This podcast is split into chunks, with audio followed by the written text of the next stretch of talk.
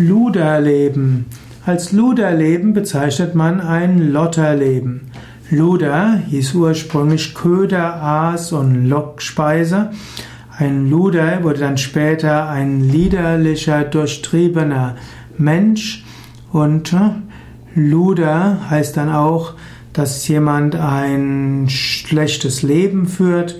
Man bezeichnet auch jemanden als Luder, der sich nicht richtig benimmt, der sich in Regionen rumtreibt, wo man sich nicht rumtreiben sollte.